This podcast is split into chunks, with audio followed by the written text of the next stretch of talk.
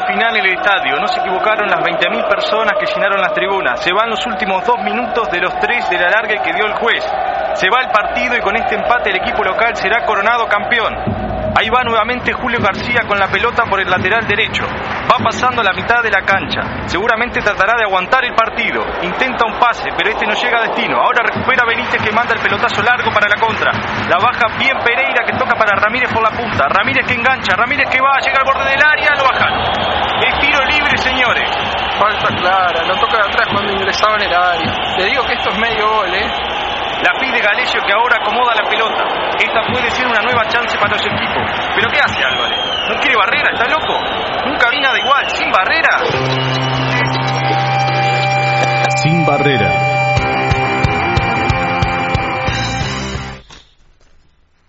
Este paso que hemos tenido que dar no conduce y no va a limitar las libertades ni los derechos de la persona humana.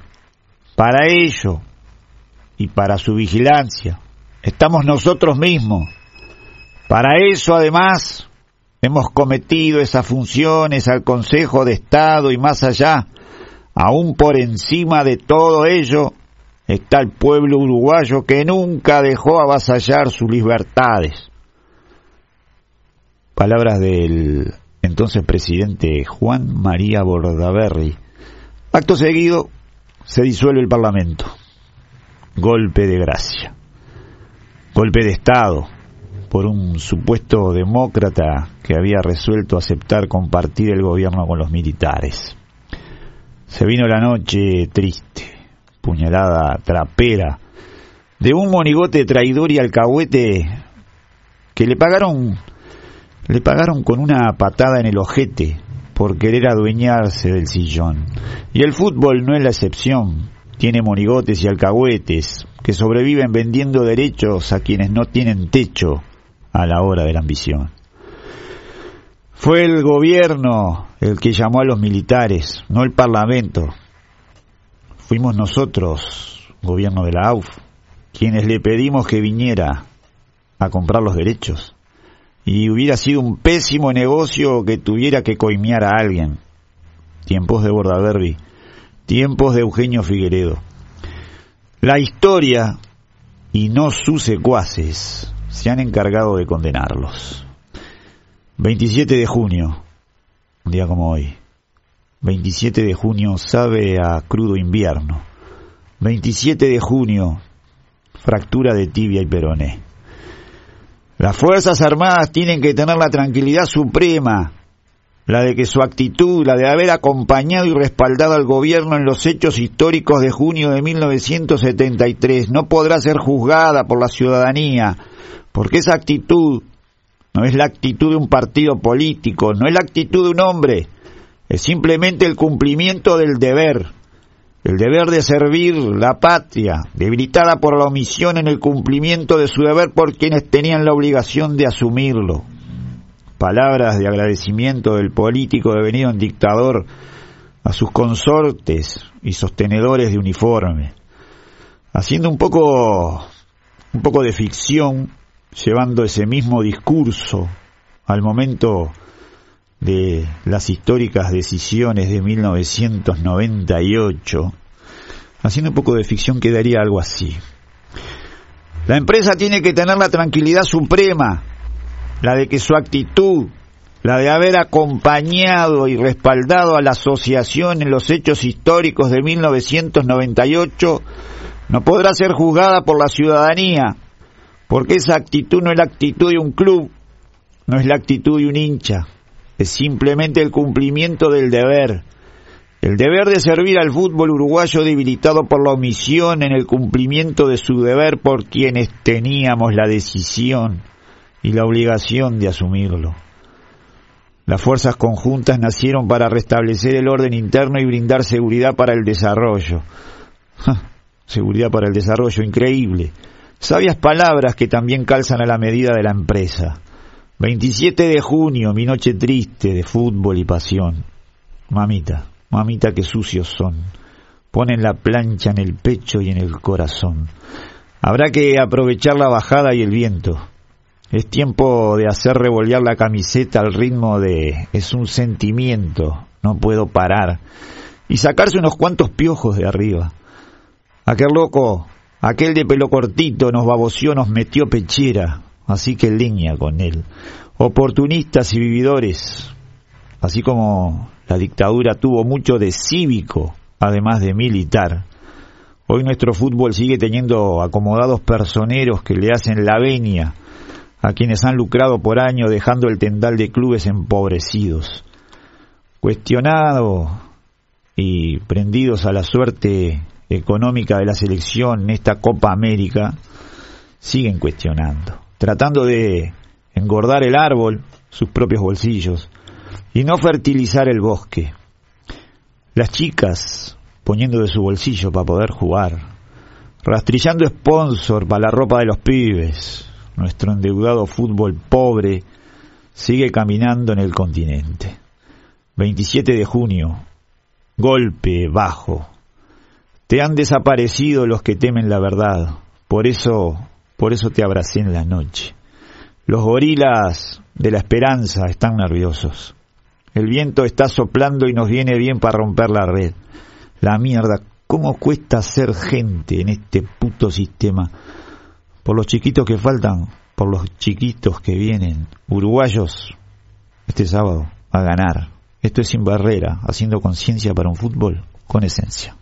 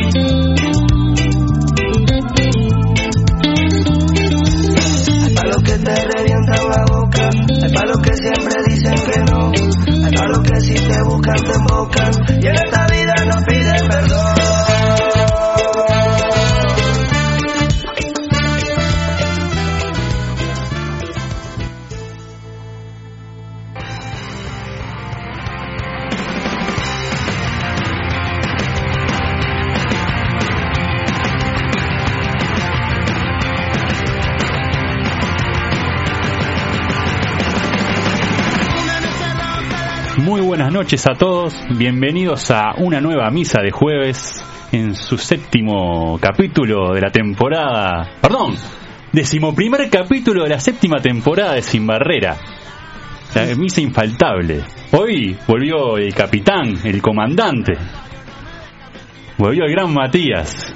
Bueno, este... salude, salude a la hueste que lo están, lo estaban extrañando. Bueno, este, muchas gracias por la presentación, este, muy contento de estar nuevamente acá. Eh, se extrañaba un poco esto de hacer eh, los jueves, hablar un poco de fútbol con amigos, así que bueno, muy contento de volver.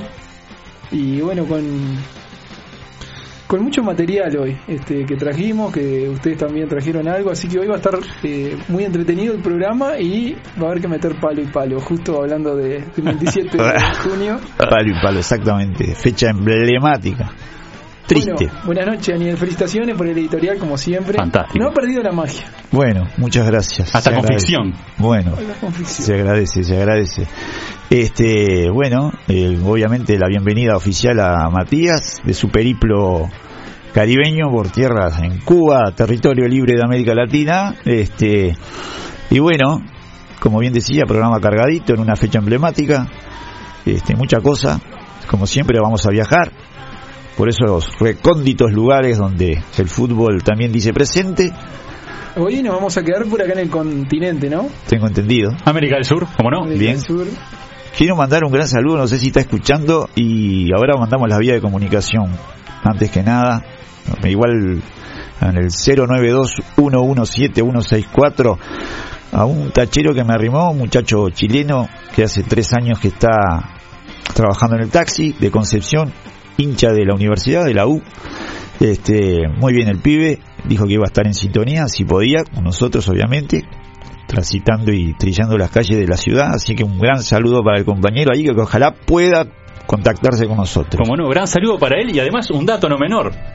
Es el segundo hincha de la Universidad de Concepción que escucha sin barrera. Eh, Ojo. Se dice por Joven Rapaz. Él es de Concepción, pero me dijo que no sé si era de la, de la Universidad de Concepción ah, o Universidad de Chile. Ah, claro. a mí me quedó esa Quizá lo pueda aclarar él. Ahí está, que nos mande Este, mensaje. Si nos manda mensaje, Porque tenemos a Rapaz que es de Puerto Montt y es hincha de la Universidad de Concepción. Pero ahora, en- en- excelente. ahora me quedó la duda de eso que me dijiste. Que mande un mensaje y nos cuente. que nos mande un mensaje que ahora le mandamos nuevamente las vías de comunicación al 092-117-164 y algo más. Eh, tenemos, sí, el Twitter, eh, arroba sin barrera radio o arroba radio pasillo. Eh, Facebook también, los mismos, pero bueno, estamos más con el Twitter, así que bueno, o el WhatsApp, que El ya... Twitter o el WhatsApp, exactamente. Repita el número, por favor. 092-117-164. Mensaje, audio, Bueno, lo que guste. llegó un... Este, vamos a saludar a Fernando, otro integrante de la mesa. Bueno, obviamente, no, virtual. eh, extrañando a Martín, este que no, no lo hemos visto todavía, no sé dónde anda Martín, pero un gran saludo para Martín, a Juan Pablo que anda en la vuelta, ni que hablar, gente de la casa, como siempre, y a Fernando, como decía. Fernando, que dice tremenda editorial, Daniel, un abrazo a toda la mesa. Igualmente, Y querido. me acordé Gracias. también porque usted eh, dijo la palabra paso. Bueno, Fernando, me vas a matar, pero con este momento complicadísimo, Uh. lamentablemente, Íbamos a hacer intercambio de banderines, porque yo me olvidé también.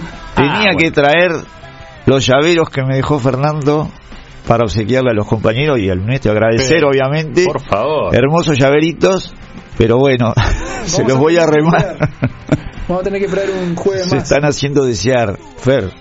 Sepa disculpar, pero están ahí, son lindo, lindo. Que trajo la material. tormenta, ¿no? Vino y nos, nos dejó la tormentita. Nos dejó, y- estuvimos con Fernando departiendo y me trajo obviamente material fantástico de fútbol argentino histórico que también voy a compartir grande, con los compañeros acá. Excelente material. Toco y me voy. Ahí está, el quinto hombre de la barrera. Ahí está. Un gran saludo al Fer. Bueno, eh, como siempre, excelente editorial haciendo conciencia. Saludos a los picapiedras de la calle Berni. Grande, grande los Picapiedra. Gran saludo y gracias por estar como siempre del otro lado. Estamos en un momento ideal para hacer una comida, ¿no? Yo creo para que de a poquito, la verdad, Es un gran momento. la verdad que se está, se está armando, ¿no? Este, ¿Sale en camión a la calle Berna o sí, vamos a ver dónde, pero vamos a tener que En hacer algún algo. lado lo vamos a tener que Se ha hacer. formado una comunidad que no, no lo podemos dejar. Por este, favor, dijeran los pibes ahora una quedada. Una quedada. Una quedada de sin barrera. Es un sufrimiento que... A levantar el espíritu. Vamos nosotros. Hola Sin Barrera, muy bueno el editorial. Eh, bienvenido Matías. Eh, un saludo a todos. Así que bueno, Marcela, muchas gracias. Gran Marcela. abrazo, Marcelo. Beso. Gran Bueno, gran abrazo. está, bueno, hay mucha fuerza en el momento que, Sí, que está la verdad. pasando. Quería dejar este públicamente también un gran saludo y al Tito de la Teja, el Tito Medero de la Teja que nos está escuchando, al igual que Mónica, desde algún lugar nos está escuchando. Fue nuestro primer ritmo del barrio con el habitante famoso allá de la Teja, pero su progreso y, y en fin. El Telier en su momento, así que este un gran recuerdo y el Tito que lo tenemos presente siempre, siempre. Muy Así que un gran abrazo. Domingo elecciones también. Fu, la verdad que semana cargada. ¿Van a votar? Sí, sí, sí. Fútbol el sábado, elecciones el Sabremos cumplir con todo el programa, ¿no? Del y, fin de semana. Vamos, la agenda está completa. Así que bueno, eh, ¿dónde votan ustedes? Cerro, Daniel, supongo. Sí, todavía no vi este el plan circuital, así Pero que bueno, en el barrio no. ahí. Sí, siempre, siempre por ahí. Y Palermo. Parque Rodó, pero me olvidé Parque en este Rodó. momento. me- Creo que en la nueva facultad de. Ah, la FIC. Ahí está. Estoy- sí, sí, sí, sí. Es ahí. Bueno, bueno, lindo circuito ahí. ¿Cómo no? No, no entré nunca, así que bueno, conoceremos. Bueno, muy bien. Este, bueno, vamos a empezar con esto, eh, con el. Vamos a dedicar el programa también, o Sí, sea, aparte de saludar a todos los que están del otro lado como siempre, a la comunidad de Sin Barrera, este, eh, dedicar el programa como siempre hacemos a, a alguien en especial. Y hoy como es una fecha especial, allá vamos.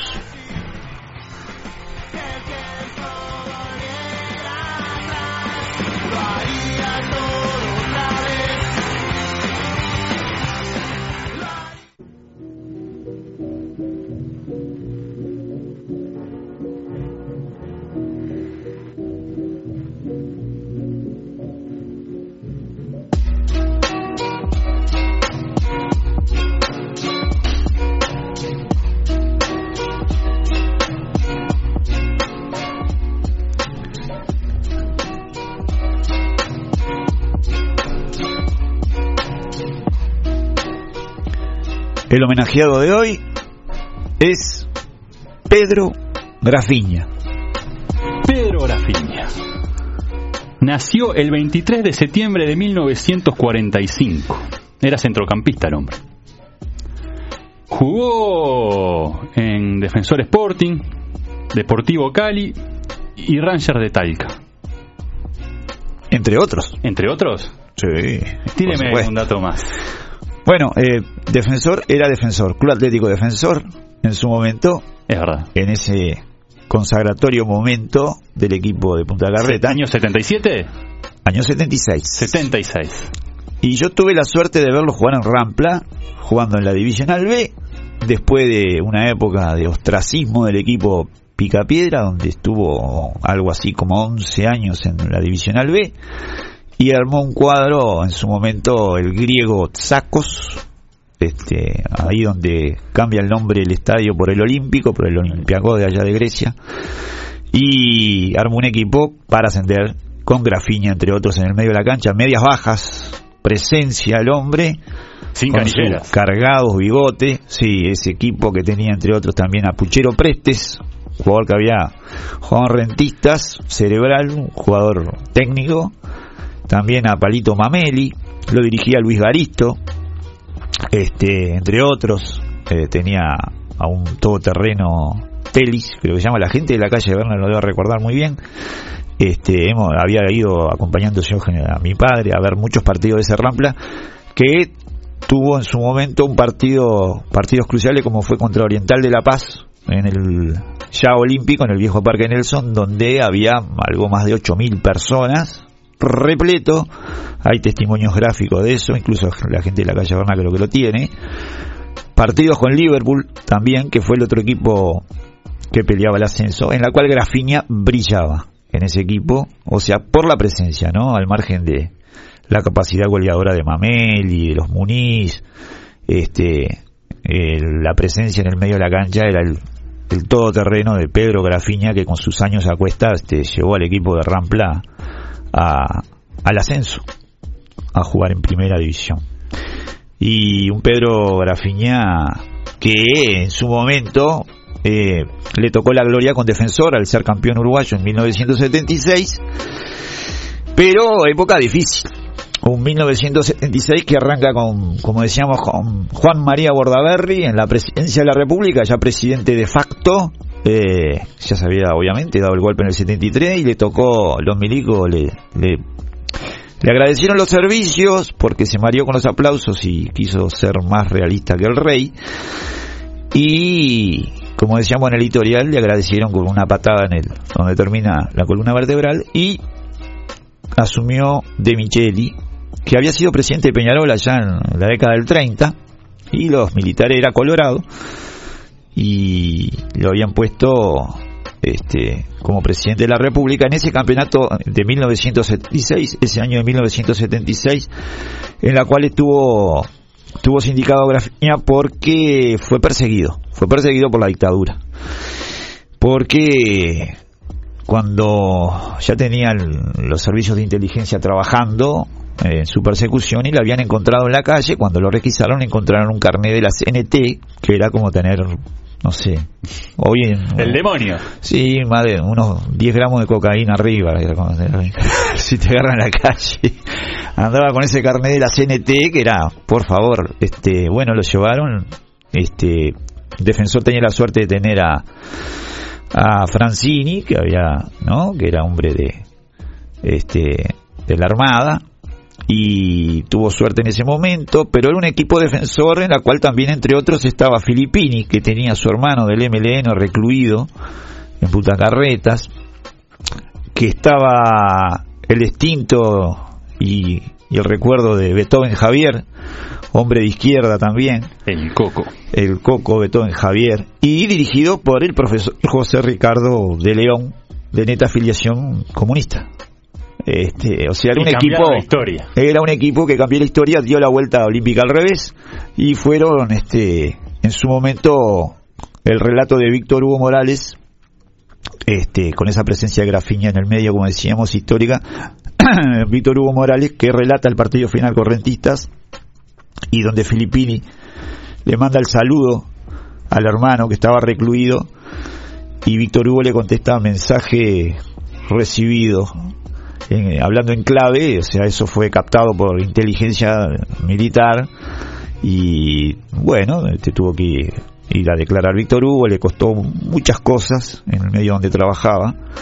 Pero bueno, hablando de Grafiña, este, tuve la suerte, como decíamos, de verlo jugar y, y, y la verdad que era imponía presencia y respeto. Hombre vinculado al carnaval también, eh, primero en su defensor, luego este, como empresario del velódromo, con este, en su momento también con Muño, creo que tuvo una sociedad.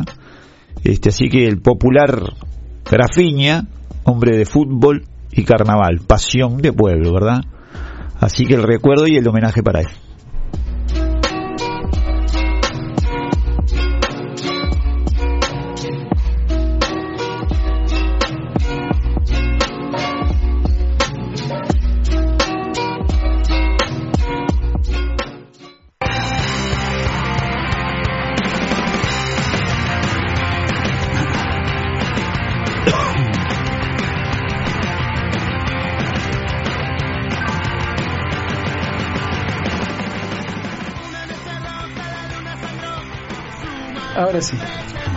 Ahí pasó un homenaje más.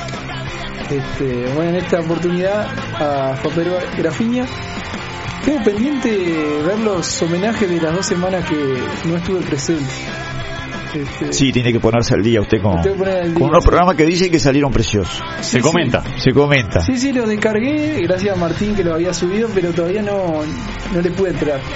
Eh, bueno, vamos a mandar saludos. Hola, sin barrera, habla Victoria. Oh, La hija de Daniel, bienvenida de vuelta Matías, mi plan era suplantante, pero no se pudo. Algún otro día iré por ahí. bien. Gran Eh, abrazo a la compañera. Por favor, te están esperando aquí. Está la silla vacía. Después te mando la foto para que veas la silla donde subiste estar. Y eh, te estamos esperando. Así que es cuestión de decidir si largarse. Con mucho gusto. Por tema de espacio no es. Por tema de Por espacio favor. no es. Siempre hay lugares. Siempre hay lugar y bueno. sin barrera, Siempre hay una pasillo. silla. El fútbol femenino va a decir presente. Está eso rondando ahí en la... Ahí Gonzalo dice, recordamos un gol de Pedro Grafiña jugando en Rampla contra Huracán Museo, año 1981. La curiosidad... Ya en primera, ¿no? Que también ayudaron porque Rampla peleó el descenso casi hasta las últimas fechas. Con Liverpool también. Los que ascendieron pelearon el descenso. Bien. Ahí dice, la curiosidad es que convirtió el gol pegándole con sus partes íntimas. Eso sí que es poner huevo, dice Gonzalo. Tal cual. Gran saludo. Así que Como bueno. siempre la calle Berna. Bueno, vamos a adelantar un poquito lo que Bueno. va a hoy y después ya nos metemos de lleno en Bueno, las que- columnas que vamos a tener. Este, ¿Cómo no? Empiezo por comentarle que vamos a tener una entrevista que realizamos en en Cuba este, con la gente de la Liga Metropolitana Amateur, Liga Metropolitana de Fútbol Amateur de Pinar del Río. Así Pinar del. Río. Muy bien. Así es el nombre.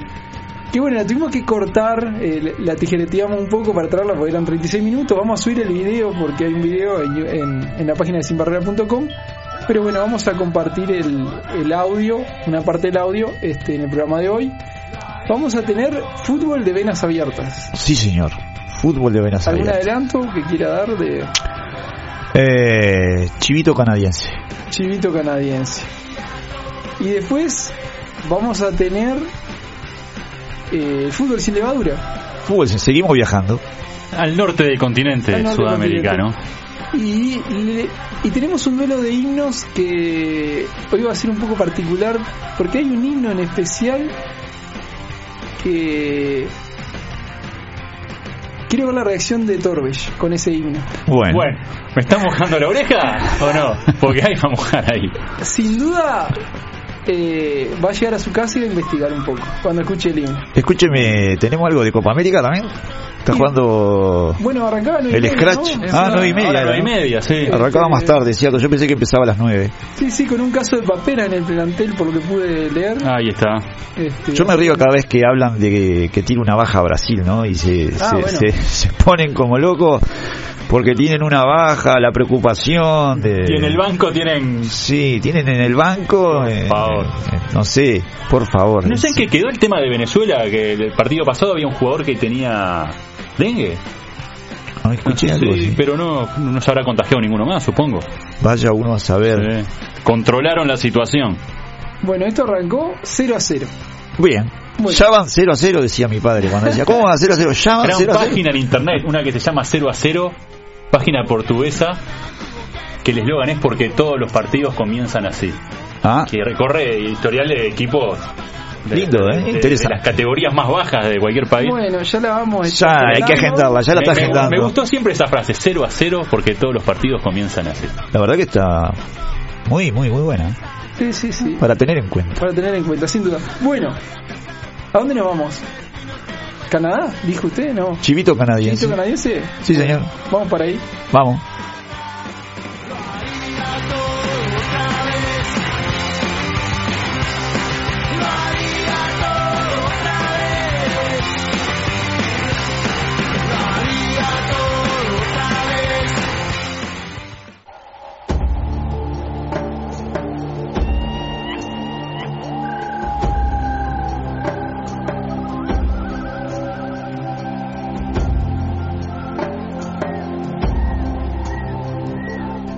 Fútbol de venas abiertas.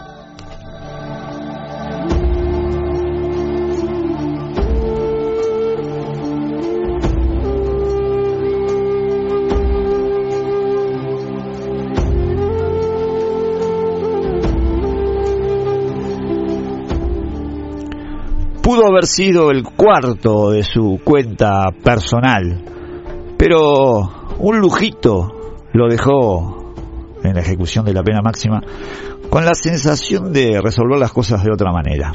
Igual, igual, de todas maneras, los tres goles con que se despachó Lucas Cavalieri sirvieron para que su nombre se afiance en ese fútbol mexicano bien machote que también se siente cómodo en esta Copa de Oro de la CONCACAF.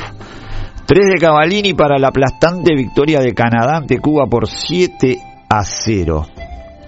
Este jugador de madre canadiense y padre argentino nació ahí donde Google está construyendo la primera ciudad inteligente. Viviendas y oficinas con espacio para 4.500 habitantes que podrán optar por alguno de los 3.900 puestos de trabajo disponibles. Atento, Juan Sartori. Dicen que parte de los objetivos de este barrio será la reducción de gases hasta un 89% y gestionar el espacio público para peatones y vehículos alimentados con energía renovable. Fantástico. Esta reducción de costos permitirá que las viviendas tengan un precio menor de hasta 40% frente a la tasa actual del mercado inmobiliario. Tremendo. Estaría terminado para 2022. Google planifica y construye en la ciudad natal de Lucas, Lucas Cavallini, la capital de la provincia de Ontario, Toronto.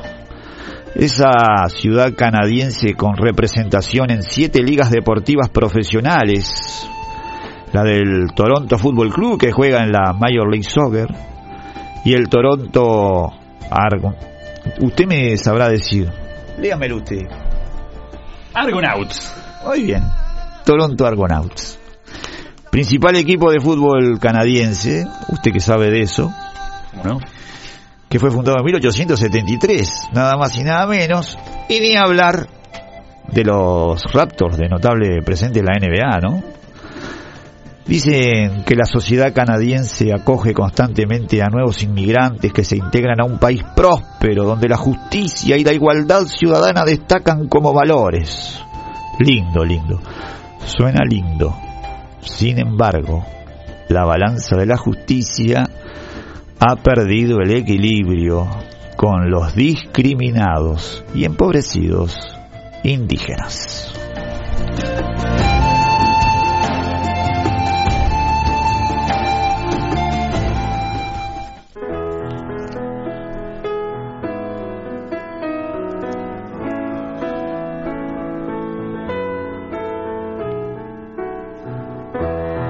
Yo soy lo que soy, mi creación y mi destino.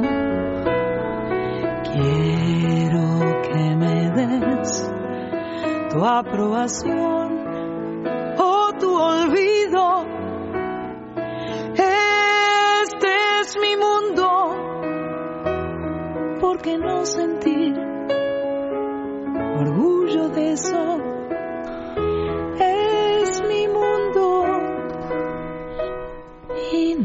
No hay razón para ocultarlo.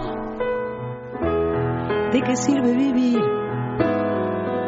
si no podemos decir soy lo que soy? Hace poco una investigación oficial en Canadá revela la magnitud de la vulnerabilidad de las mujeres indígenas. Justin Trudeau, que es el primer ministro, reconoció que su país ha fallado en el tema, pero que eso no volverá a suceder. En un informe aparecido hace unos días en la diaria se afirma que las desapariciones y muertes de las mujeres indígenas en Canadá no son una prioridad o simplemente son ignoradas. Estas afirmaciones se dieron en la presentación de un informe oficial elaborado durante los últimos tres años que entre sus conclusiones afirma que décadas de indiferencia política y estatal representaron un genocidio contra los pueblos indígenas, en particular contra mujeres y niñas de este origen étnico. Se estima que las mujeres indígenas tienen hasta 12 veces más probabilidades de ser víctimas de asesinato y desapariciones que el resto de la población del país. Según un documento de la Real Policía Montada de Canadá, publicado en el 2014, entre 1980 y 2012 fueron asesinadas 1.017 mujeres indígenas y 164 desaparecieron, cifras que podrían ser más elevadas según distintos organismos. Los autores del informe presentado en el Museo Canadiense de la Historia, en la ciudad de Gatineau, en la región de Quebec, fueron francos en su evaluación. Si no estás indignado, no estás prestando atención. Es responsabilidad de todos los canadienses no hacer la vista gorda.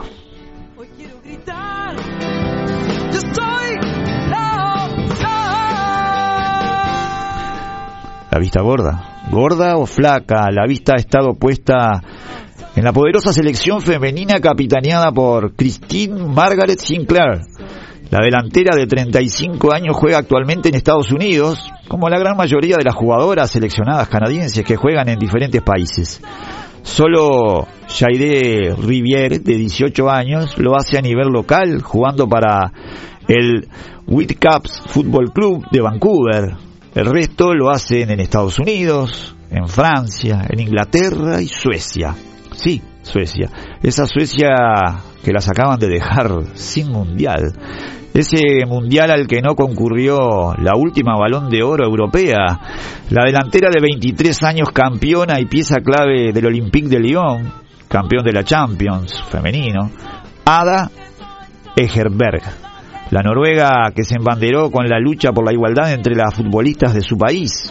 Una federación noruega de fútbol que hace algunos meses firmó un acuerdo con el sindicato de jugadores por la equidad salarial entre hombres y mujeres. ¿Igualdad? Igualdad, dijo. Esa femenina palabra que cuesta pronunciar en Canadá. El informe de más de mil páginas de extensión titulado Recuperar el poder y el lugar constituye el intento más importante del gobierno canadiense para determinar el alcance de la epidemia de violencia que ha costado la vida de miles de mujeres indígenas.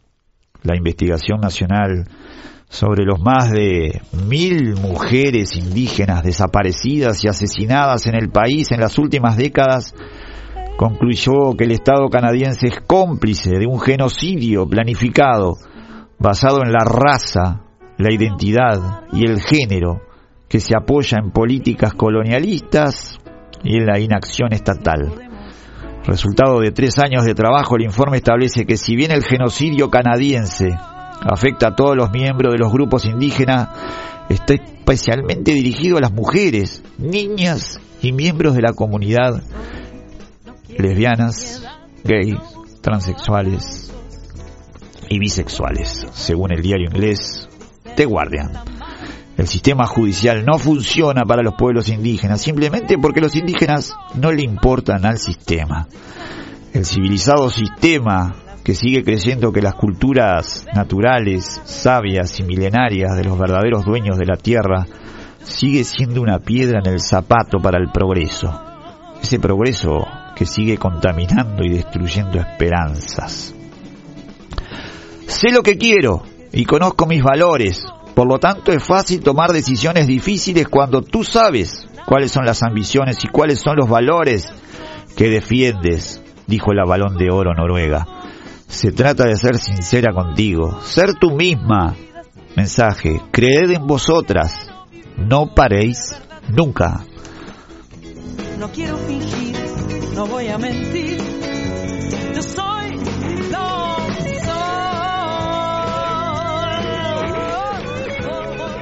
Luca comenzó a jugar al fútbol a los tres años en un cuadro de baby fútbol canadiense que se llamaba Club Uruguay. Luego jugó entre otros equipos de Toronto. Su padre intentó llevarlo a Argentina. Sin embargo, recaló en Nacional para jugar en la sub-20 del tricolor. Sin embargo, hizo historia al ser el primer jugador canadiense en marcar un gol en el fútbol uruguayo. Fue jugando para Juventud de las Piedras ante Central Español en el 2012. También vistió y jugó con la Aurinegra de Peñarol. Hoy defiende a los camoteros, la franja azul del Puebla mexicano, y se supo del interés del Atlas. Lucas, además de la roja selección de su país, la de Canadá, sigue dejando su huella en el fútbol de un continente que sigue con las venas abiertas. Yo soy lo que soy. Ajá. Soy lo que soy.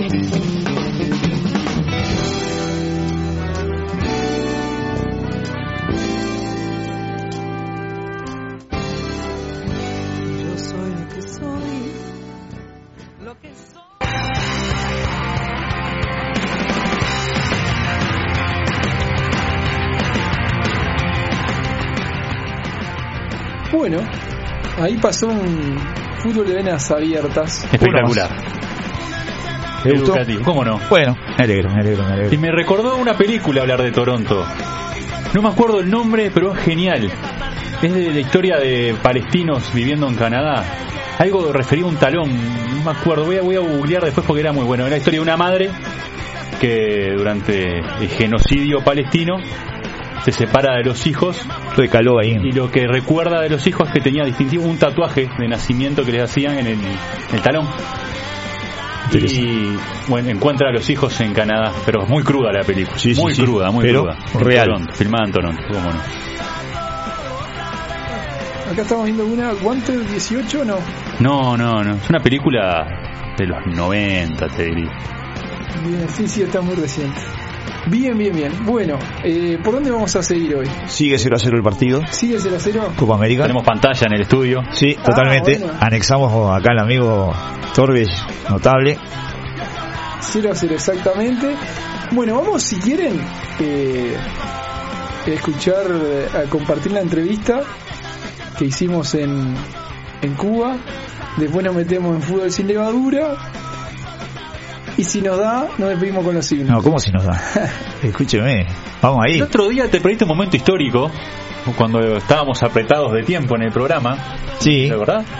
Y estábamos diciendo, bueno, vamos a sacrificar algo. Y el amigo Martín dice, ya sé. está, no me importa nada, estoy jubilado. Y tiramos como hasta las 11 de la noche, no, no, Sí, la verdad, estuvo- estuvo notable. Tiramos, tiramos como 10 minutitos más. no, ve- veníamos con el tiempo ahí, pim, pim, pim, pim, pero notable. Así que se jugó Martín. sí, sí, Se sí, la sí, jugó. sí, sí. Tremendo. Se lo dedicó a usted incluso. Muy bien. Sí. Bueno, entonces nos vamos a meter en una entrevista este, con... Viajamos a Cuba. Claro, ¿Cómo de- estuvo eso? Eh, vamos a ver, este, diga, tira alguna cosa. ¿Cómo estuvo el viaje? ¿Cómo estuvo? Sensaciones. Ahí está. Bueno, ¿El vuelo bien? sí, sí, bueno, bien, sí, este, no, no hubo problema, pero... ¿Con escala? Con escala a Panamá. Panamá. ¿Calor? en- Panamá. ¿Cuánto estuvo en Panamá? llegamos en Panamá, eh, eh, a la ida estuvimos cuatro horas. Uh. Ya cuando tocamos la manga del, del avión ya nos abrazó el calor. Y bueno, a Cuba llegamos a La Habana a la una de la mañana y era impresionante también el calor. Calor. Este, el aeropuerto desierto de gente, no había este, solo el En Cuba. este que llevaba en Cuba. En Panamá siempre hay gente por lo comercial Claro, que es ese aeropuerto. sí, ¿A Damiani aparte no se lo cruzó por Panamá, no?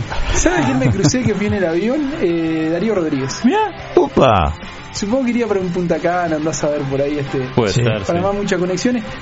Eh, una de las primeras impresiones que nos llevamos en Cuba cuando llegamos al aeropuerto, la cantidad de funcionarios, este, bueno, de aduanas, era como un ya algo excesivo de funcionarios, incluso este los cambios de, de- de dinero, los cadeca, este, había dos afuera, uno con tres funcionarios, que los funcionarios este, estaban afuera sentados, y dijeron no, no, vayan por el otro, en el otro este, un funcionario solo atendiendo a toda la gente que venía llegando. Escaneo de retina, todo. No, no, no, No. no, pasó en, en Ah, nada. Eh, digo, seguridad, digo, desde que bajamos, levantamos la valija, nada. A los, a los cubanos que llegaban sí les hacían llenar un formulario de algo referente a salud, que me pareció que era algo como relacionado a dengue, no sé. Pero nosotros nos dijeron, pasen, pasen y nada. Este, eh, y bueno, después ya eh, ir a la casa este, donde nos íbamos a quedar. que bueno, Se quedó en la casa de algún conocido. No, por ¿Se alquiló?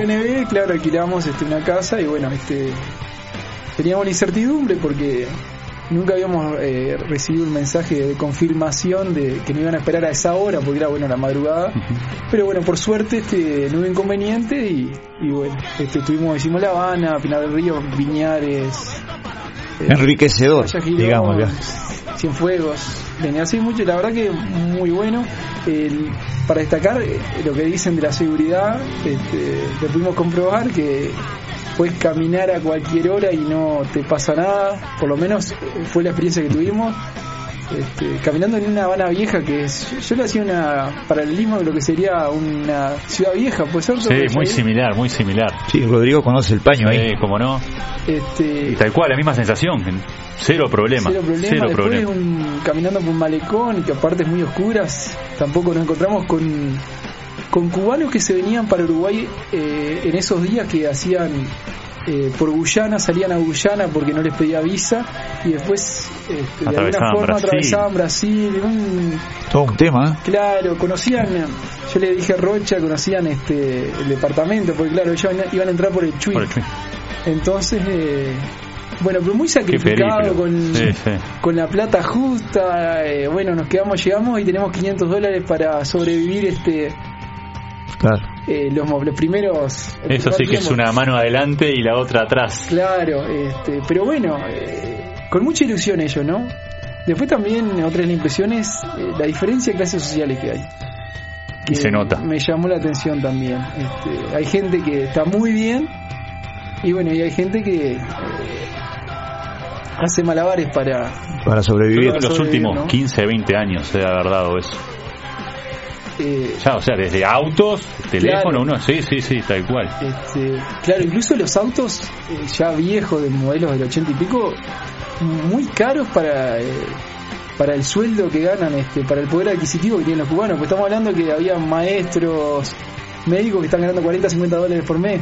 Y estamos hablando de autos que andan en los 12 mil dólares. No, disparatado. Inaccesible. Este, Y hay quien los tiene. Y hay quien los tiene, este, autos del 86, ¿no? Estamos hablando de los Lada. Este, si, si nos podemos hablar de un auto que está, eh, un modelo más reciente, que aunque tenga más de 100.000 kilómetros, pasa a los 50.000, 60.000 dólares. Este, gente que, también otra de las cosas que me llamó mucho la atención, eh, que no trabaja, o sea, la- eh, en horas este, que serían laborables. Bueno, mucha gente en la calle caminando, este, sentada en la casa porque hay un tema que, claro, ante el, eh, las remuneraciones que tienen estatales, capaz que les sirve más dedicarse a hacer algún negocio con turismo y en una semana pueden sacar lo que sacan en un mes trabajando. Entonces, este, La, la sacan por ahí, claro. la sacan por ahí. Entonces están para eso, la pesca de turista o hacer su negocio. Bueno, Es una forma de sobrevivir, ¿no? Buscarse la vida, tal cual. Exactamente. Este, y bueno, después la otra, la gente de- del interior, digamos, de, de Cuba, que te dice, te habla sobre la gente de La Habana, que, que es distinta. Bueno, similar a lo que debe pasar acá, ¿no? el porteño con el, con el Claro. otro del interior. Sí, eh, Sí, está bien. El de La Habana está para eso, eh, pero bueno. Pero Viste todas las realidades. Y ahora vamos a compartir la entrevista. Este, nos comunicamos ahí con Alexander Gigato, que es un. que sería el que se encarga de difundir la liga a través de las redes sociales. De la Liga Metropolitana de Fútbol Amateur, una liga que no está en la pirámide, bueno, que solo tiene primera división, ¿no? El fútbol cubano. Y bueno, ellos hicieron, tienen una liga que hace más de 30 años está este ahí a las sombras de, de lo que es la liga, el campeonato nacional, pero con una organización bastante importante, clubes que se presentan y juegan una eliminatoria para entrar a la liguilla los 13 mejores, que son los que disputan el torneo, Copa Campeones, eh, bueno, ahora lo vamos este, a escuchar, pero bueno, muy interesante para conocer una realidad distinta a otro fútbol, este fútbol amateur, así que bueno, ¿cómo no? nos vamos a eso. Vamos. Vamos.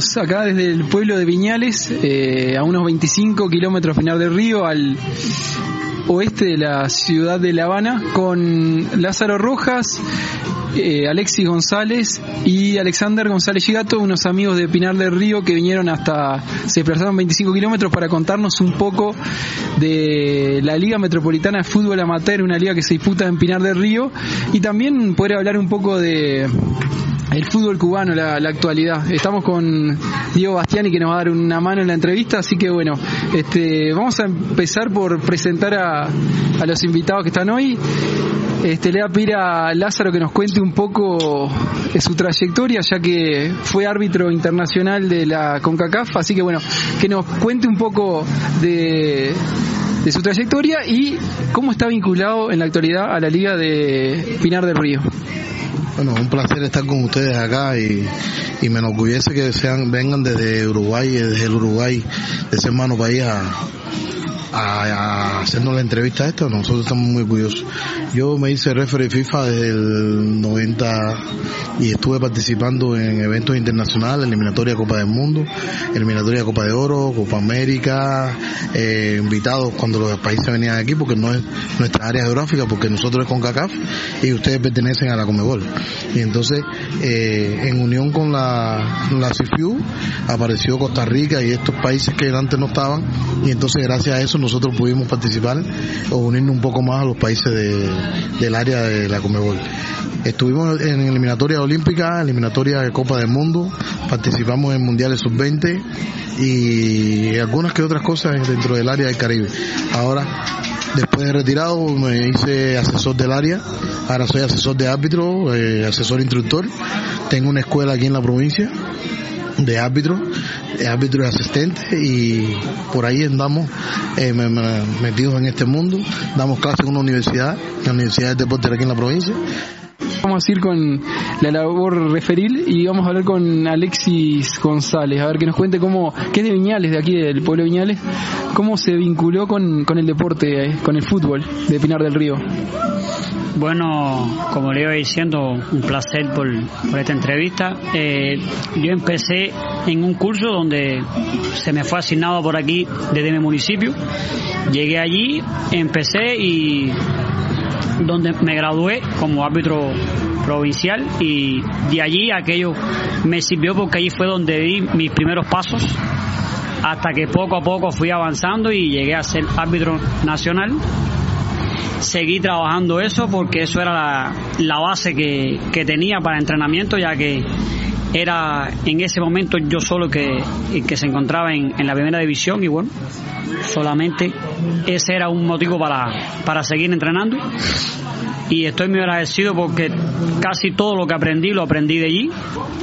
Muy satisfecho con eso Muy bien, y ahora este presentarles a Alexander con, con quien fue que establecimos contacto y a quien estamos muy agradecidos por la, dispo- la disposición que tuvo para realizar esta entrevista viniendo hasta acá este y además por la visibilidad que le das a la Liga de Metropolitana de Pinar del Río este, a través de Facebook. Este, y bueno, eh, muchas gracias por todo este por esto. Muchas gracias a ustedes por venir desde tan lejos a interesarse en, un, en este torneo que nosotros tenemos aquí. Hoy no está aquí el que está al frente de- de- del torneo. ¿eh? Yo estoy como segundándolo. Papo dice que yo soy como la sombra. Yo, mi modesto esfuerzo, y yo pienso mucho más allá, no es solo la liga, tiene su nivel, pero se puede trabajar más y puede alcanzar eh, dentro del nivel amateur más calidad futbolística. ¿Qué es lo que se está tratando? De que se visualice ese esfuerzo que está haciendo todos los que estamos aquí y los que están allá, desde los jugadores hasta los que están al frente.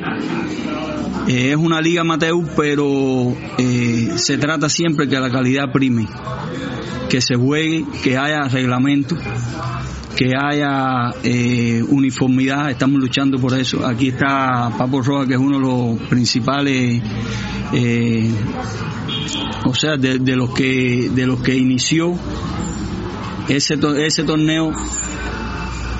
Ahora, yo trato de llevar la estadística lo mejor posible, porque con la estadística le da credibilidad Sí, eh, yo quisiera preguntarles eh, cómo es que se financian, cómo que se mantienen los los clubes, ¿no? Y también cómo que están constituidos, si es por un cuerpo técnico, tienen algún preparador físico, este, cómo, cómo se mantienen, digamos, y cómo están constituidos, básicamente. De hecho, esto es un torneo que es popular. Ahora, ¿qué le decimos en nuestro país popular? Le llamamos popular a la masividad, donde estamos buscando que aparezcan la mayor cantidad de jugadores que no estén en una escuela, que no estén en la pirámide. Cuando, cuando llamamos la pirámide hablamos de escuelas de iniciación deportiva, eh, que, eh, clubes, eh, mm, clubes categorizados, hablamos de muchachos que están, que juegan fútbol pero que no aparecen en ningún lugar. Ahora, cada equipo, cada, cada club está compuesto porque por un director, una persona atrevida que reúne un grupo de muchachos, le pone un nombre al equipo y lo y lo y lo y lo mete en el torneo. Pasan por la, la etapa de, de eliminatorias, si logran pasar al, al grupo de 13, se quedan en 13 porque siempre todos los años van dos y suben dos. Porque tenemos una segunda división donde tenemos equipos que también tienen el deseo de jugar la liguilla. Y entonces, por ejemplo, nosotros tenemos directores de equipos que son médicos que su profesión es médico, no son deportistas. Y nosotros nos sentimos orgullosos de tener estos, estos médicos en el trabajo, en la función de nosotros, porque cuando tenemos un lesionado no tenemos que ocurrir a alguien que no conozca, sino tenemos a alguien que conoce de, de la lesión o de la enfermedad porque son médicos. Pero realmente no son directores técnicos, no conocen de la preparación técnico-táctica, no conocen de una preparación física, no conocen de, de la escalera de la dirección técnica y sin embargo son dirigen equipos, lo fomentan, lo preparan, lo acondicionan Eso es lo que nos enorgullece a nosotros este torneo, que no es un torneo donde tú dices, nosotros tenemos un director técnico que es graduado, un preparador físico que es, que es especialista, no.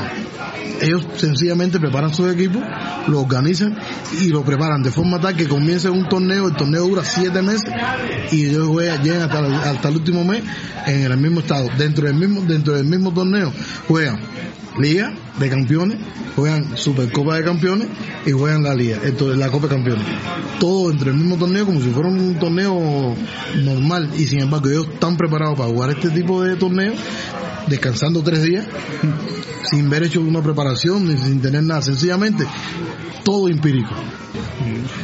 Bien, este, ahora un poco nos vamos a meter eh, un poco más en los cuadros, ya aprovechar a hablar del Napoli también, pero vamos a ver eh, un poco más los campos de juego. ¿Cuántos campos de juego hay en la liga? ¿Cuántos se utilizan? Este, nosotros pasamos por Pinal de Río y vimos este, un campo de la universidad, ¿no? Que está a la entrada. Pero no sé si se juega partidos de la liga ahí o dónde se juegan. No, no, no. Ahí no se juegan. Se juega en, en la Universidad de Fajardo y en, la- en el campo de la IDE. O sea, son dos campos para liga. Campos, sí, donde se juega. Bueno, principalmente en el Fajardo, donde más se, se juega. En la IDE solamente se juega el día que se juega con ese equipo de jóvenes de sus 18. Los otros partidos son en, en la escuela esa de Fajardo, ahí donde se juegan todos los, los tres torneos que, que se realizan, se realizan ahí.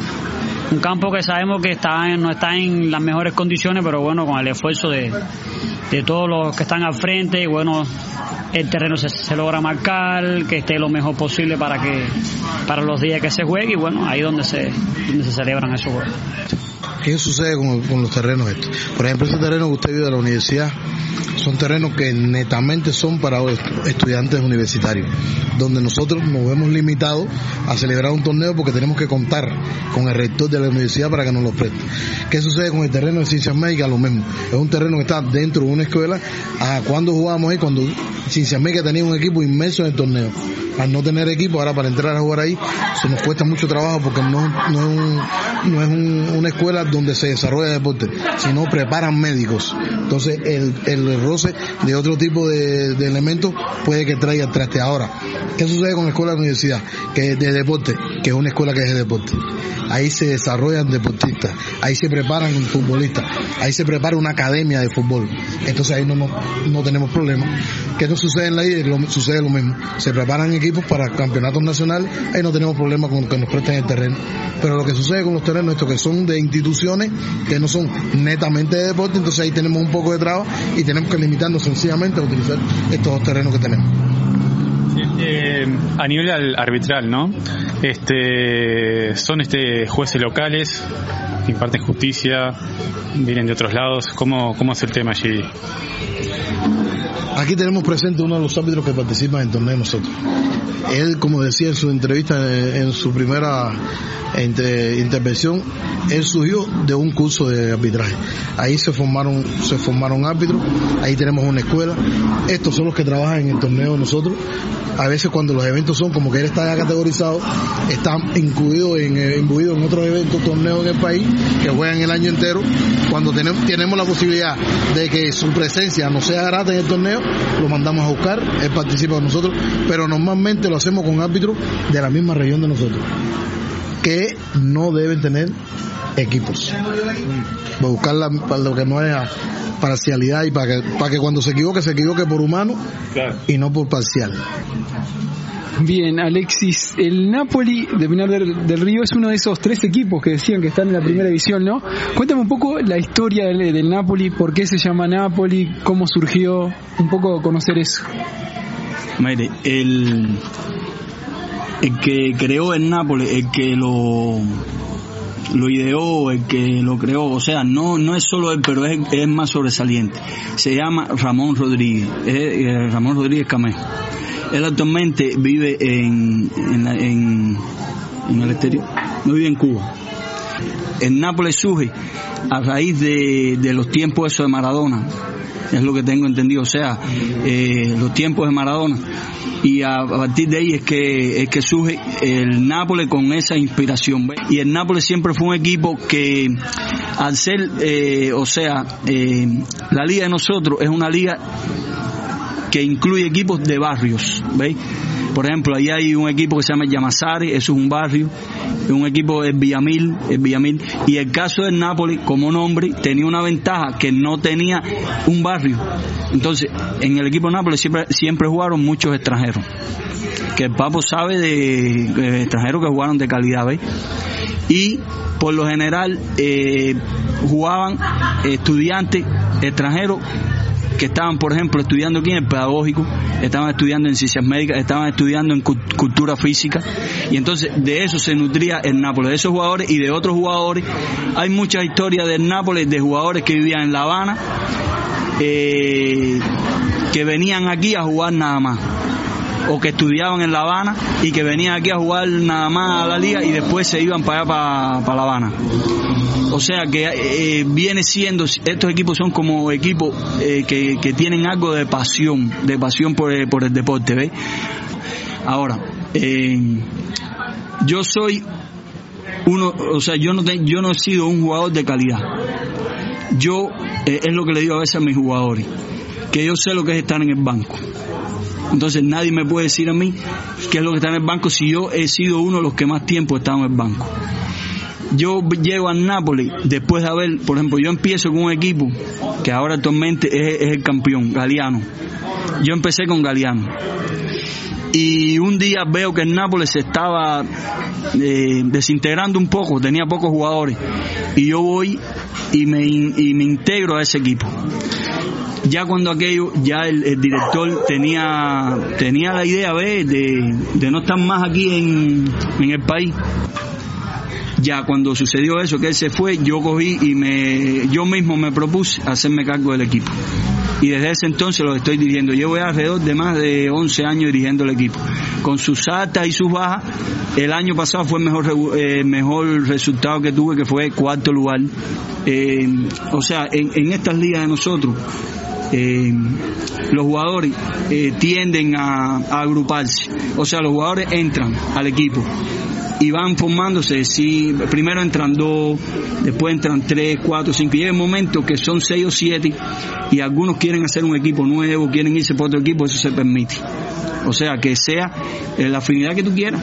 Por lo general se quedan los los que quieren quedarse. ¿Y qué pasa? Que yo pierdo algunos jugadores y casi todos los años, o sea, exceptuando el año pasado que era el segundo año del equipo unido, casi todos los años el Nápoles empieza como el ave fénix. Bueno, este, antes de, de hablar de otras cosas de, de Cuba, ¿no? De- del país, este, cuéntame un poco algunos nombres de algunos equipos, este, de Pinar de Río, eh, sabemos en Nápoli, Galeano que mencionaba él, este, tiene una, con, eh, Galeano tiene alguna connotación con el escritor uruguayo o es por algún barrio? barrio. Es un barrio aquí, o sea, una calle que se llama Galeano, pero en esa calle viven muchos de los jugadores que no están actualmente en ese equipo, sino que esto pasa de generación en generación, lo que sí, pe- lo que sí persiste es el nombre. Entonces, queda como Galeano, pero los jugadores que hay, la mayoría no son de, de Galeano, pero sí, y son juegan en ese equipo. El equipo tiene muy buena calidad, de hecho está en primer lugar. Eh, también está el Manchester, ¿no?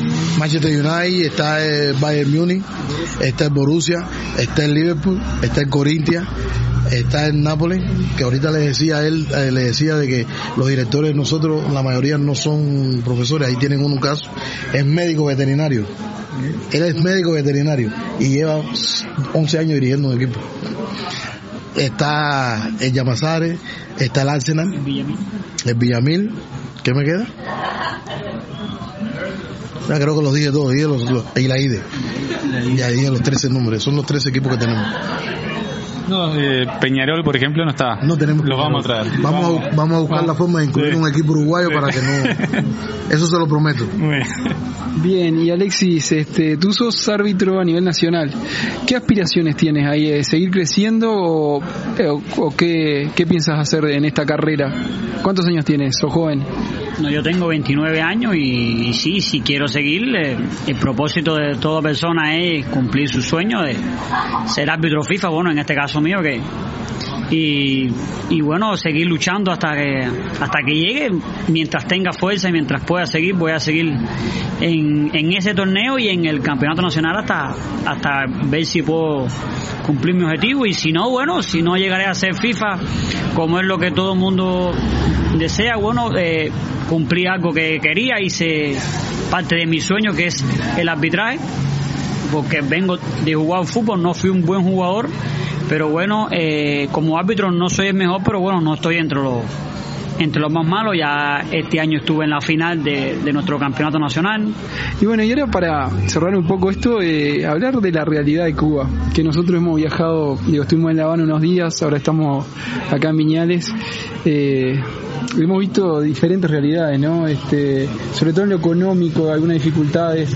Este, no sé lo que se, cuál es la opinión que tienen ustedes de, de Cuba, eh, cómo ven el futuro eh, cercano al menos.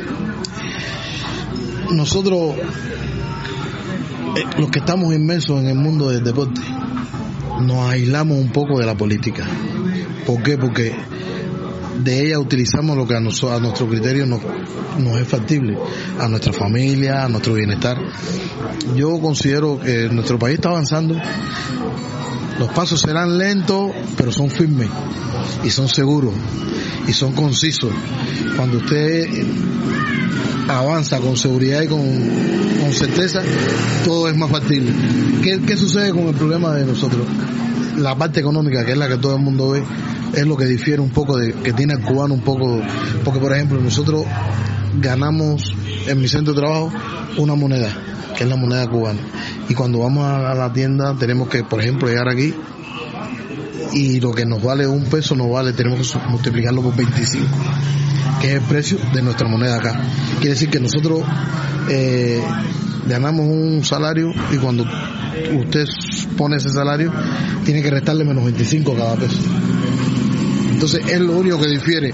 Por lo otro, no sé si se da cuenta, tenemos libertad, tenemos derecho a, opinar, a vivir, no hay di- diferencia de color, en eso no difiere en este país. Nosotros eh, tenemos el mismo derecho que puede tener quizás ustedes aquí. Lo que qué pasa, ¿dónde está la limitante? En la parte económica a la hora de tener los recursos en el bolsillo. Pero fuera de eso, mi país es un país libre, tranquilo, muy orgulloso que me siento de él. Aquí crecí, aquí me hice, me hice primero abogado, después me hice licenciado en cultura física.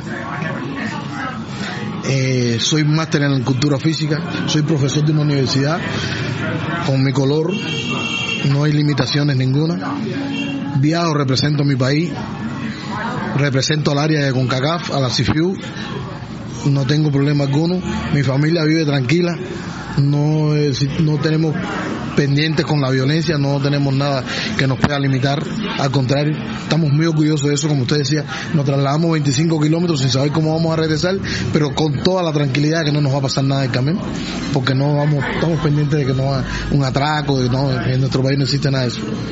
No, no, la verdad que eso lo Muchos hemos... comentarios que puede que, que esto eh, eh, os- oscurezca un poco la imagen de nuestro país, pero la realidad ustedes la están viviendo. No, eso es algo que el tema de seguridad algo que hemos comprobado este, cuando estuvimos en la capital.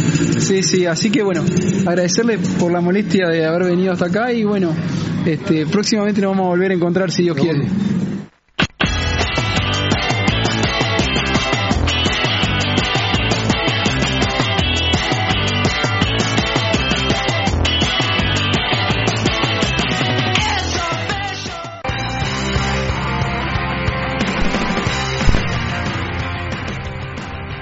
La verdad que notable.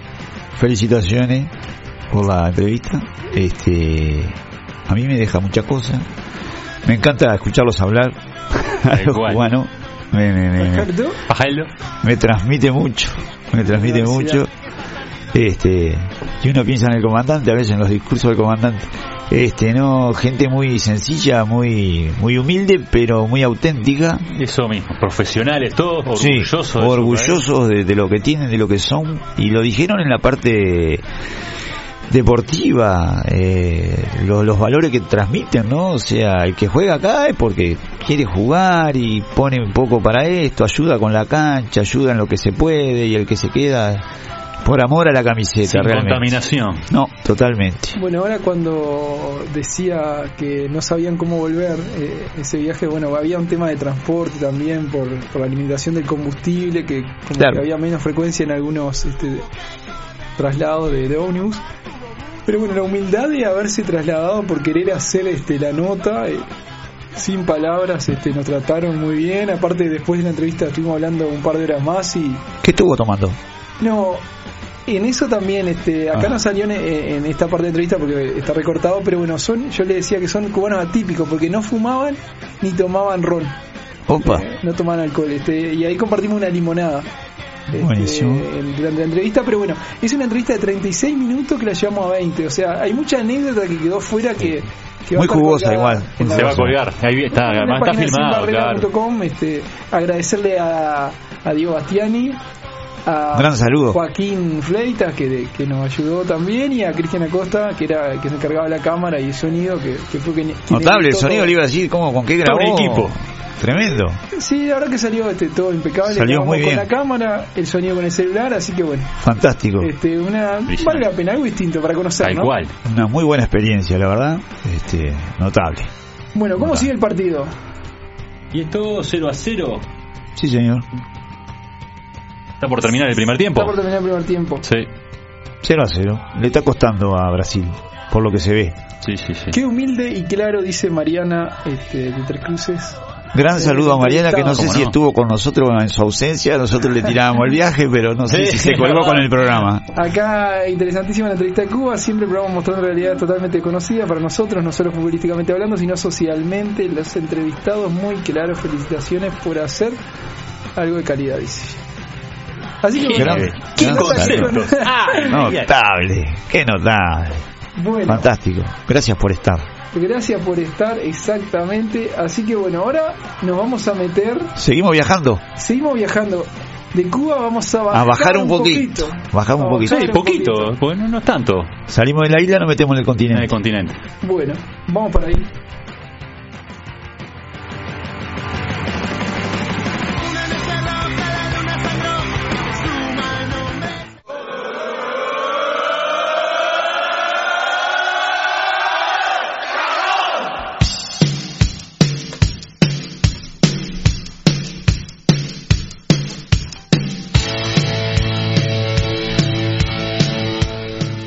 Fútbol sin levadura.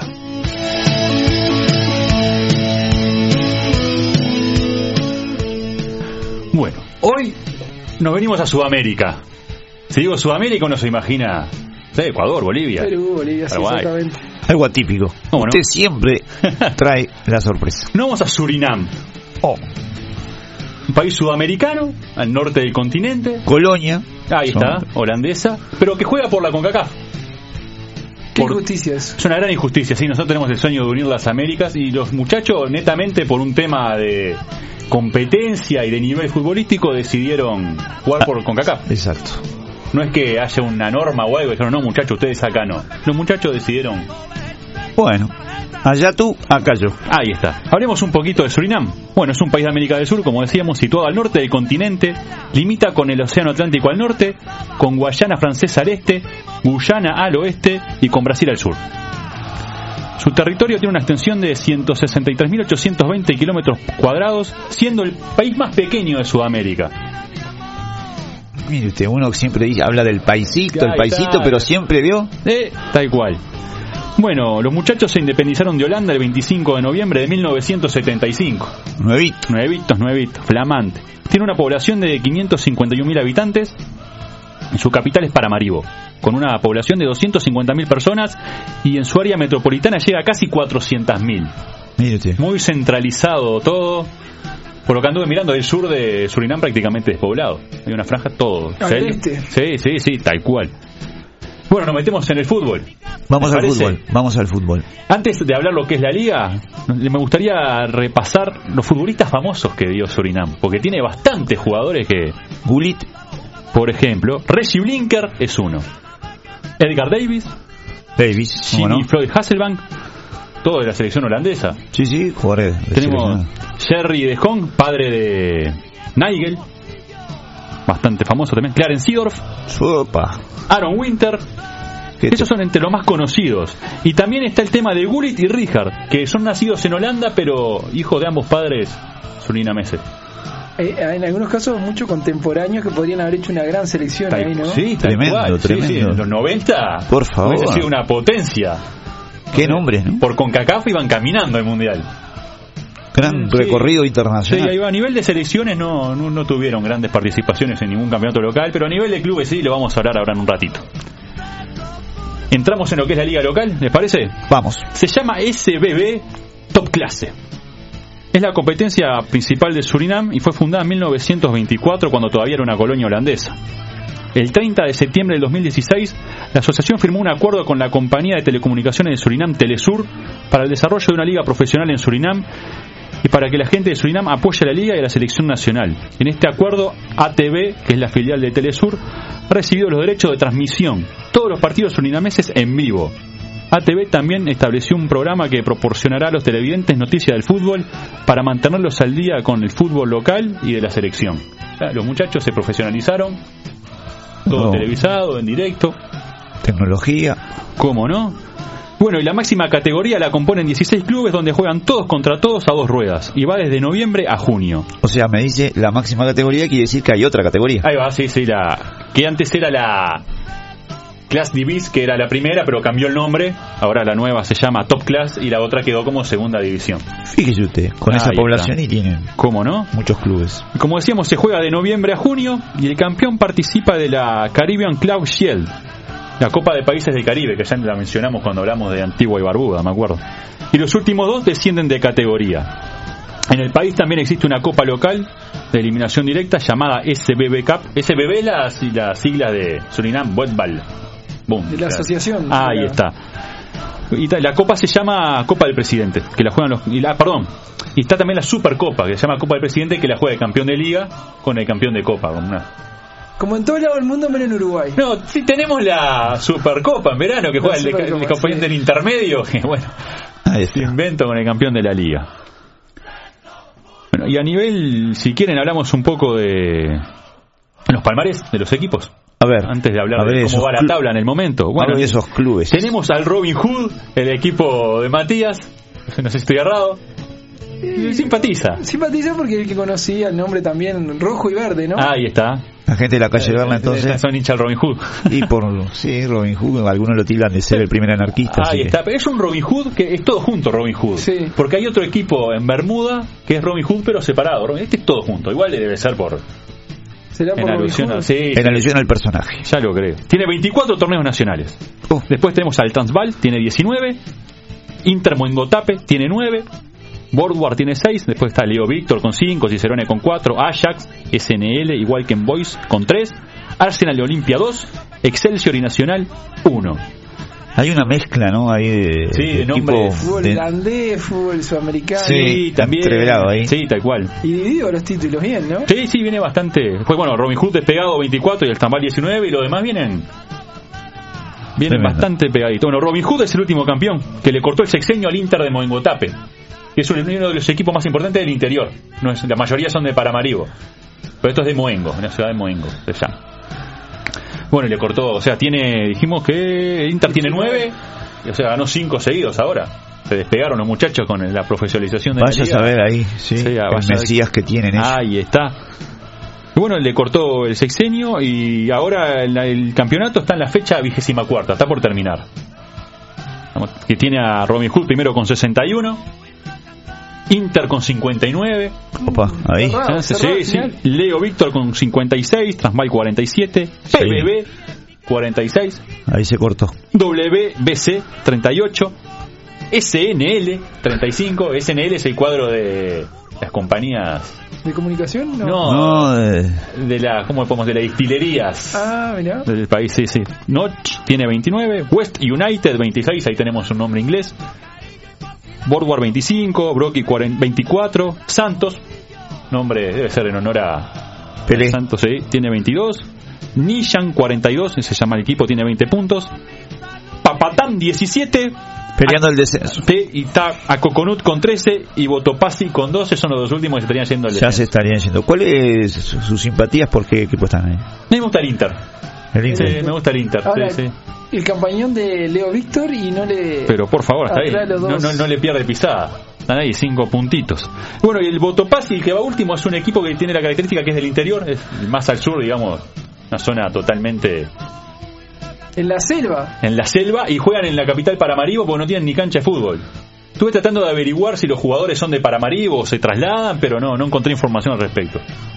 Ascendió este año. Interesante ese. ¿eh? Sí, Qué sacrificio. tal cual. No debe ir nadie a verlo, ¿no? En serio. Y bueno, pero vio, los tipos están, ahí. luchándola. Amor al arte. Ahí está. Y bueno, a nivel internacional, vamos a hablar de lo que fue el 2019 para los equipos locales. Fue el Robin Hood que representó al país en la Copa del Caribe, donde fue campeón. Participó del Grupo D, una serie que se jugó en Curazao. Tuvo el Club Franciscain de Martinica, bueno, Robin Hood y el Dakota de Aruba. Clasificaron como segundos. Era una serie de tres, clasificaron como segundos.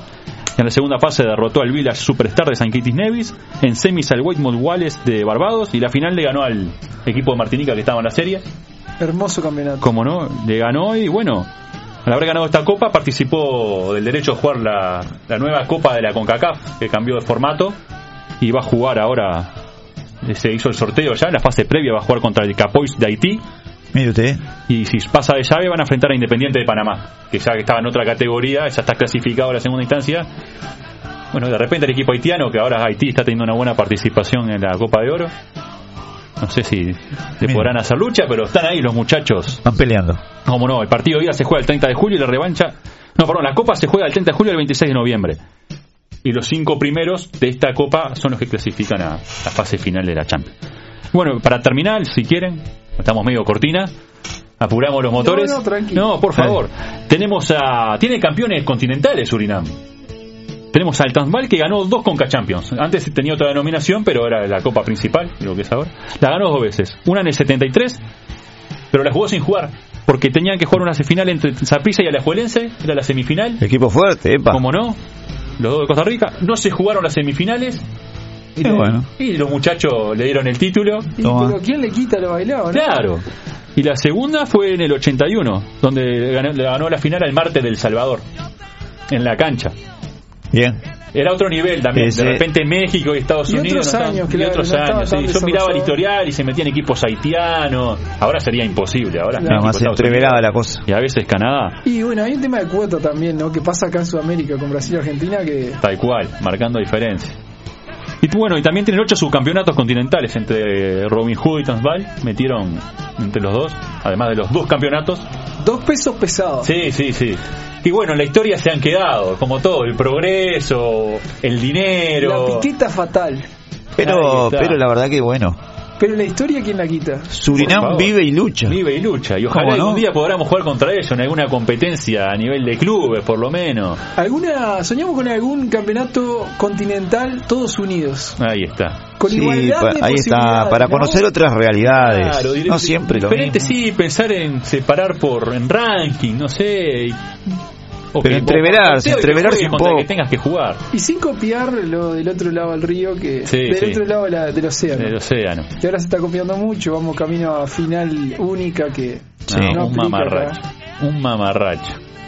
Y bueno, estaría bueno un día Bueno, notable, ¿eh? Notable, otra realidad, otro fútbol. ¿Usted sudamericano. alguna simpatía para un equipo de Surinam a partir de ahora? Robin Hood. Robin Hood. Hacemos la filial. Le falta el toque internacional. Yo me Pese a los colores, ¿no? El Claro, rojo y verde, pero yo me imagino las cargadas. Sí, nosotros tenemos 24 campeonatos nacionales y lo del otro, el del señor del- Sí, pero el Transvaal somos campeones continentales, ustedes no. pero el está. del Inter. Claro, con el No, Inter. el Robin Hood este, me simpatiza el nombre este, pero bueno. Notable, notable entonces otra Ese realidad como fue el decíamos. ¿eh? paseo de esta semana. de este fútbol sin levadura que nos nos pone ahí fútbol de toda parte del mundo, ese que no se ve, ese que no se conoce y el que no se escucha aquí en Sin Barrera.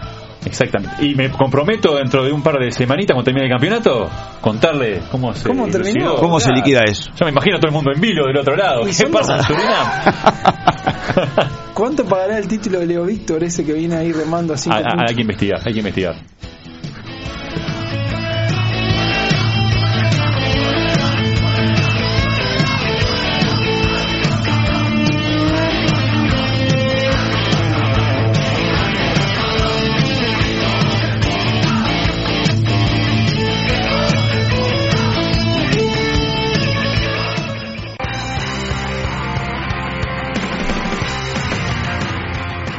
¿Sale una vida en colores rápido? Sale, sí. este, 092-117-164, atento para votar. Los que están del otro lado, por favor, estén ahí atentos que vienen un par de clubes ahí para despedirnos como siempre con algún himno, poco de música, poco de viaje. Atento a la vida en colores. ¿Algún mensaje tiene por ahí? No, eh, ¿Tiene eh, a mano los cruces de cuarto final de la Copa de Oro que nombramos a Haití ahí? No los tengo a mano, ¿no? Y no me animo a jugar de memoria porque no la quiero maganear. Bueno, a ver si los tengo acá. Pero- para hacer- ya que estamos rápidamente, pues sabemos que bueno estaba jugando Brasil-Paraguay, eh, después tenemos Argentina-Venezuela mañana, Colombia-Chile y Uruguay Perú. Perú. Más arriba tenemos México-Costa Rica, Canadá-Haití, Estados Unidos-Curazao, que se metió campañón histórico, Curazao tremendo. Y Panamá-Jamaica. Todo lindo partido. Sí. Le debemos lo de África, que también hoy estuve Madagascar Hubo Copa 1 a 0 a. Burundi. A Burundi, sí. Así que bueno, hay mucho fútbol. Mucho fútbol por ahí, por el mundo. Y ahora viajamos otra vez. Y ahora seguimos viajando. Rápidamente a viajar.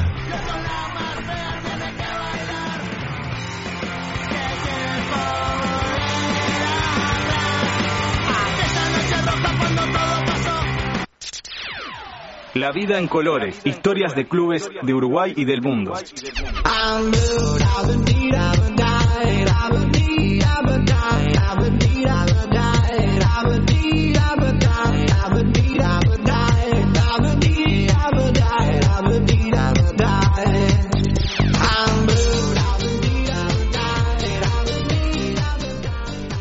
¿Dónde? ¿Dónde? ¿Dónde estamos?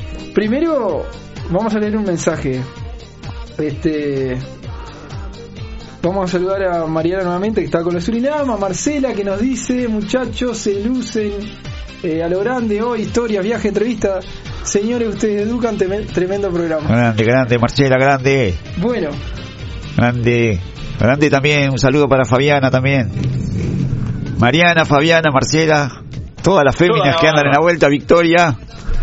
Todas las féminas por ahí. bien, nos vamos a meter... Camila, la calle Berna. Ahí está. Todo, Ahí está. todo, A todo. todos- a todos los que nos escuchan, no han escuchado, a los que Nos van a escuchar. prestan su oreja un rato. Bueno, Vamos. rápidamente, eh, nos vamos a un municipio de Brasil, en el estado de Río de Janeiro, eh, más precisamente a Barra Mansa, un lugar de 183.000 habitantes, ubicado, ubicado a 135 kilómetros de la ciudad de Río, una población con muchos descendientes inmigrantes europeos. Estamos hablando que vamos a conocer al Barra Mansa Futebol Clube. Barra Mansa. El León do Sur.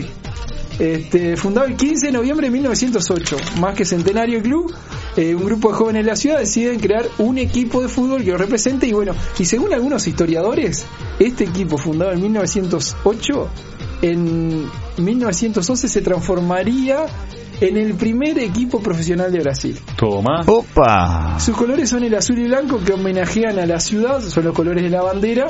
Este, uno de los clásicos de las rivalidades que tiene ahí cerquita, a 11 kilómetros, es con la ciudad de Volta Redonda, el club Volta Redonda. ¿Cómo no? Conocido. Eh, bueno, actualmente disputa la Copa de Río. Eh, tiene 11 títulos del Citadino de Barra Mansa, que es el campeonato local, y juega en el Estadio León del Sur, perteneciente al, al municipio que tiene una capacidad de 5.000 personas, inaugurado en 1992. Ahí Fíjese. quedó presentado el Barra Mansa Fútbol Club. El Albi Azul. El Albi Azul, el León del Sur. Y ahora vamos a hablar de la Juve, ese equipo que está en la ciudad de Río Cuarto, una ciudad que tiene 157.000 habitantes, a unos 200 kilómetros de Córdoba y 600 de Buenos Aires, en una región agrícola ganadera. Vamos a hablar del Club Juventud Unida Río Cuarto, fundada el 24 de septiembre de 2010, hace pocos años. Un equipo formado por jóvenes que disputaban un torneo amateur y bueno, y deciden participar en la, en la Liga Regional de Fútbol de Río Cuarto. Su color es el verde porque es aquello que le transmite energía al sol y refleja los ojos del color rubí de los teros. Uh, Ah, bueno. Profundo. Tremenda definición. Y el color rojo que es este la energía, la fuerza. O sea, verde y rojo. Verde y rojo. La mascota es el ave, como ellos dicen en, en su definición, un ave pequeñita pero que eh, está en vigilancia constante, el tero, opa. es la mascota. Eh, bueno, tuvieron el, el ascenso eh, en la temporada 2013 a Primera División y bueno, este uno de los equipos que tiene una capacidad este, también que se jactaban de ser los pocos que concentran en, en el fútbol actual de, de Río Cuarto. Así que bueno, está presentado el Barra Mansa Fútbol Club y el Juventud Unida de Río Cuarto. Atención. Ya hay un ganador. ¿Ya hay un ganador o un voto? Un ganador. Vamos a hacer la votación igual. Ah, bueno, bueno. Pa, No, esto, ¿Cómo viene esto? No entiendo nada. 092 Con muchas 092 117 164. Vayan votando. Bueno, A ver, vamos con el. por el poético, el poético equipo del Tero, de Juventud Unida Río Cuarto, el verde y rojo. ¿Usted votó por eso? Yo ya voté por ese. Juventud Unida Río Cuarto. Muy sí, bien. señor. Hoy estoy con el rojo y verde. ¿eh? Hoy está con el Sí, rojo. Increíble, ¿no? Que no se entere parte de la familia porque, bueno, me van a colgar Puede haber sanciones. Sí. Bueno, eh, Diego de Libertad vota por Juventud Unida, también seguramente por el Juventud Unida de Eh, Caju. Ahí está. El Caju. Fútbol, ¿verdad? De libertad. ¿Cómo no? También. Cierto. Bueno, acá eh, aparece en acción Gonzalo de Ciudad de la Costa de Oro. Oh, gran saludo, Gonzalo. Cada vez mejor los informes de Torbell. Muchas gracias. Ah, aguante. giro, Después le hago el giro. Vamos. Gonzalo el Danubiano, ¿verdad? Gonzalo de la Rubiana, sí, sí, sí. Este, bueno, ya tenemos entonces dos votos de Juventud Unida. Juventud Unida. El suyo y el de Diego de Libertad. Eh, parece que Gonzalo también se va a inclinar por Juventud Unida. Eh, Y yo voy a votar por los brasileros de contra nomás. Por el Albiazul. Voy ¿Por por, Barramansa? voy por Barramansa. Muy Barramansa, sí, sí, el equipo no, de no, Río. yo también voy por Barramansa. Ah, bueno, Por se puso a tres. La misma razón que usted, contra. Bueno. Azul y blanco, como el domingo, somos todos azul y blanco. Ahí está. Juventud. Grande. Juan. Vamos por el Tero, dice Marcela. Bien, Marcela, carajo. Ya, Ahí, Barra Mansa, mi voto va para ellos, dice Mariana. Opa, el Bueno. partido está 4 a 3. Llevamos 4 a 3. Así que. Fernando, ¿andás por ahí? Fernando, voy por Juventud Unida Río Cuarto. Dice Bien, Fernando. Fer. Sí, señor. Acá está el voto del Fer. Después hay que saber si era lo que decía Matías, si pensaba que iba a ganar. Salió todo como estaba pensado. ¿Sí? Increíblemente. Vamos entonces. eh, mientras llega algún voto. Este. 5 a 3 está el partido. 5 a 3. Martín y, no sé dónde anda. y estamos medio pasados en la hora. Estamos así pasados, así que tenemos vamos, que. Un poquito de, del Barramansa. A ver. A ver cómo sonaba.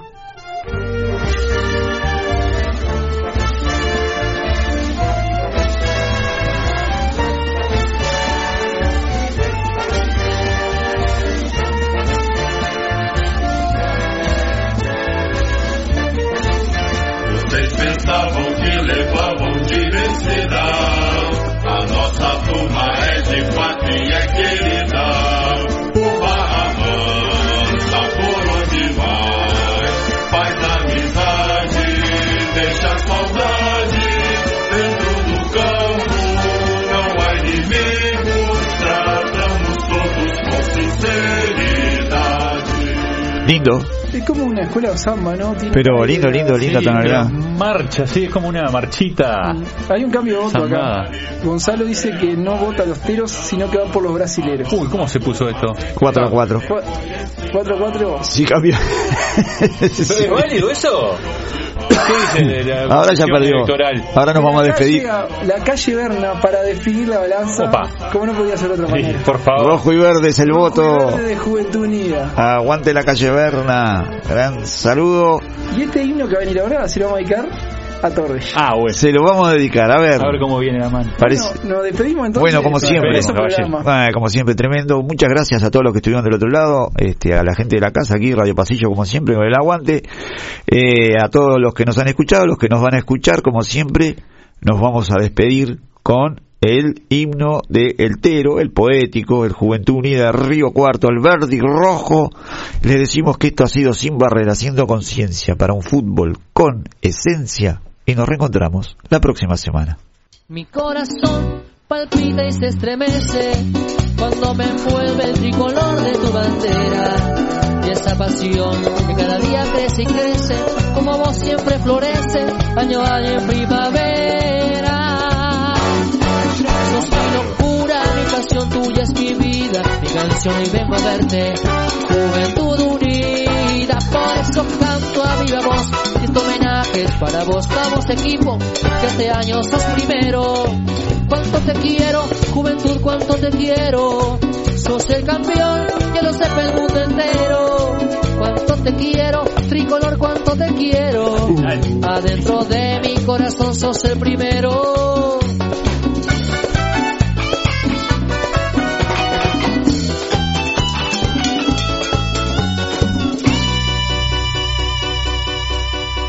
Corazón palpita y se estremece cuando me envuelve el tricolor de tu bandera. Y esa pasión que cada día crece y crece, como vos siempre florece, año a año en primavera. Sos mi locura, mi pasión tuya es mi vida, mi canción hoy vengo a verte. Juventud te quiero, por eso canto a viva voz, este homenaje es para vos. Vamos equipo, este año sos primero. Cuánto te quiero, juventud, cuánto te quiero. Sos el campeón y que lo sepa el mundo entero. Cuánto te quiero, tricolor, cuánto te quiero. Adentro de mi corazón sos el primero.